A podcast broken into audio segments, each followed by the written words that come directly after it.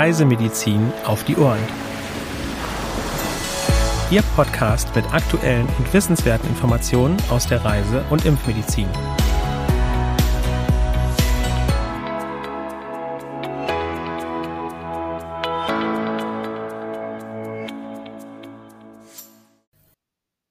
Herzlich willkommen zum wöchentlichen Podcast Reisemedizin auf die Ohren.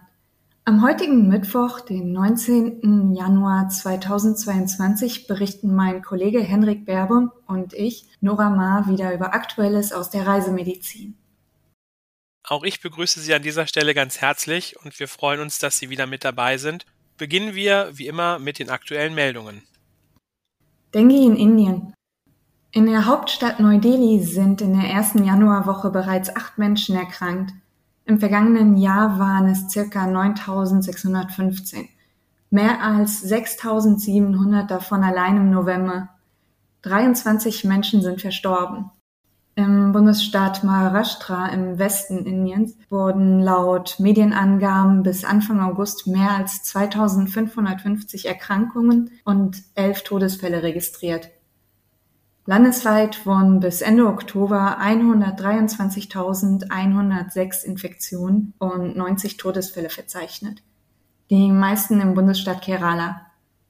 2020 wurden 39.419 Fälle gemeldet, 56 Menschen sind verstorben.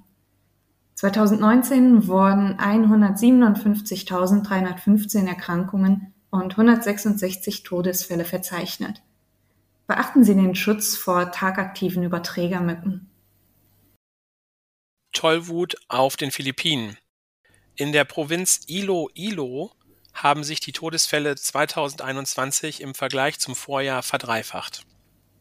Insgesamt wurden zwölf Fälle registriert. Und trotz eines landesweiten Rückgangs seit 2015 sind die Fallzahlen weiterhin sehr hoch. Das Tollwutrisiko sollte immer Bestandteil reisemedizinischer Beratung sein auch im Hinblick auf den Mangel an geeigneten Impfstoffen und Immunglobulin. Entsprechend weit ist die Indikation für eine prophylaktische Impfung zu stellen. Dengue auf Sri Lanka. Die grippeähnliche, von Mücken übertragene Viruskrankheit kommt in Sri Lanka regelmäßig vor. Mit einem Übertragungsrisiko ist landesweit zu rechnen, insbesondere während und nach der Regenzeit. Im letzten Jahr wurden etwa 35.055 Fälle gemeldet. Zehn Menschen sind verstorben. Seit November haben die Fallzahlen zugenommen. Besonders betroffen ist die Westprovinz mit der Stadt Colombo. Presseberichten zufolge sind auch zahlreiche Kinder erkrankt. 2020 sind circa 31.140 Menschen erkrankt und 35 verstorben. Die meisten Infektionen wurden in den Distrikten Colombo im Westen Trincomalee im Nordosten und Jaffna im Norden registriert. 2017 waren die Fallzahlen besonders hoch. Presseberichten zufolge war es der bislang größte erfasste Ausbruch. Es wurden circa 186.100 Erkrankungen gemeldet. Etwa 395 Menschen sind verstorben. Beachten Sie auch hier den Schutz vor den vorwiegend tagaktiven Überträgermücken. In unserer Rubrik Reisemedizin Spezial fassen wir nun rezente Berichte von WHO und PAHO zu Gelbfieberausbrüchen zusammen. Genau, die WHO, also die Weltgesundheitsorganisation und die PAHO, also die Panamerikanische Gesundheitsorganisation, haben für die Gelbfiebergebiete Afrikas und Südamerikas Berichte zu den aktuellen Ausbrüchen vorgelegt. Demnach gibt es derzeit in neun Ländern der WHO-Region Afrika Gelbfieberausbrüche. Diese Ausbrüche ereignen sich in einem großen geografischen Gebiet in den westlichen und zentralen Regionen von Afrika. Die verfügbaren Informationen deuten auf ein Wiederaufleben und verstärkte Übertragung des Gelbfiebervirus hin. Die Zahl der bestätigten und wahrscheinlichen Fälle steigt aktuell rasch.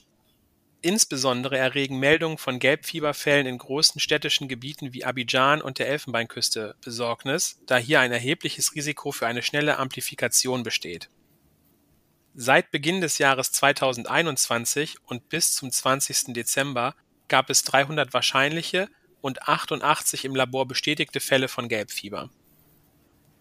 Der Volltext zum Reisemedizin-Spezial steht CRM-Kunden im geschlossenen Mitgliederbereich zur Verfügung. Sie gelangen dorthin, indem Sie die Seite www.travelnet.crm.de aufrufen und sich dort mit Ihren Zugangsdaten in den Mitgliedsbereich für Ärzte bzw. Apotheker einloggen. Zum Schluss beantwortet Nora uns noch die Frage, ob die Reisefähigkeit bei manifester Hyperthyreose gegeben ist.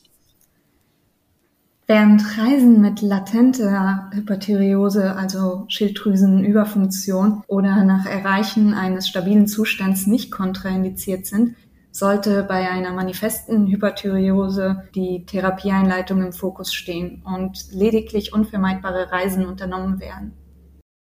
Auf Reisen sollten ebenso wie zu Hause bestimmte Vorsichtsmaßnahmen, vor allem in Bezug auf die Jodexposition, eingehalten werden. Extreme Klimabedingungen wirken sich in der Regel negativ auf den Gesundheitszustand von Personen mit Hyperthyreose aus. Vor allem sind bei schweren Formen Höhenaufenthalte kontraindiziert.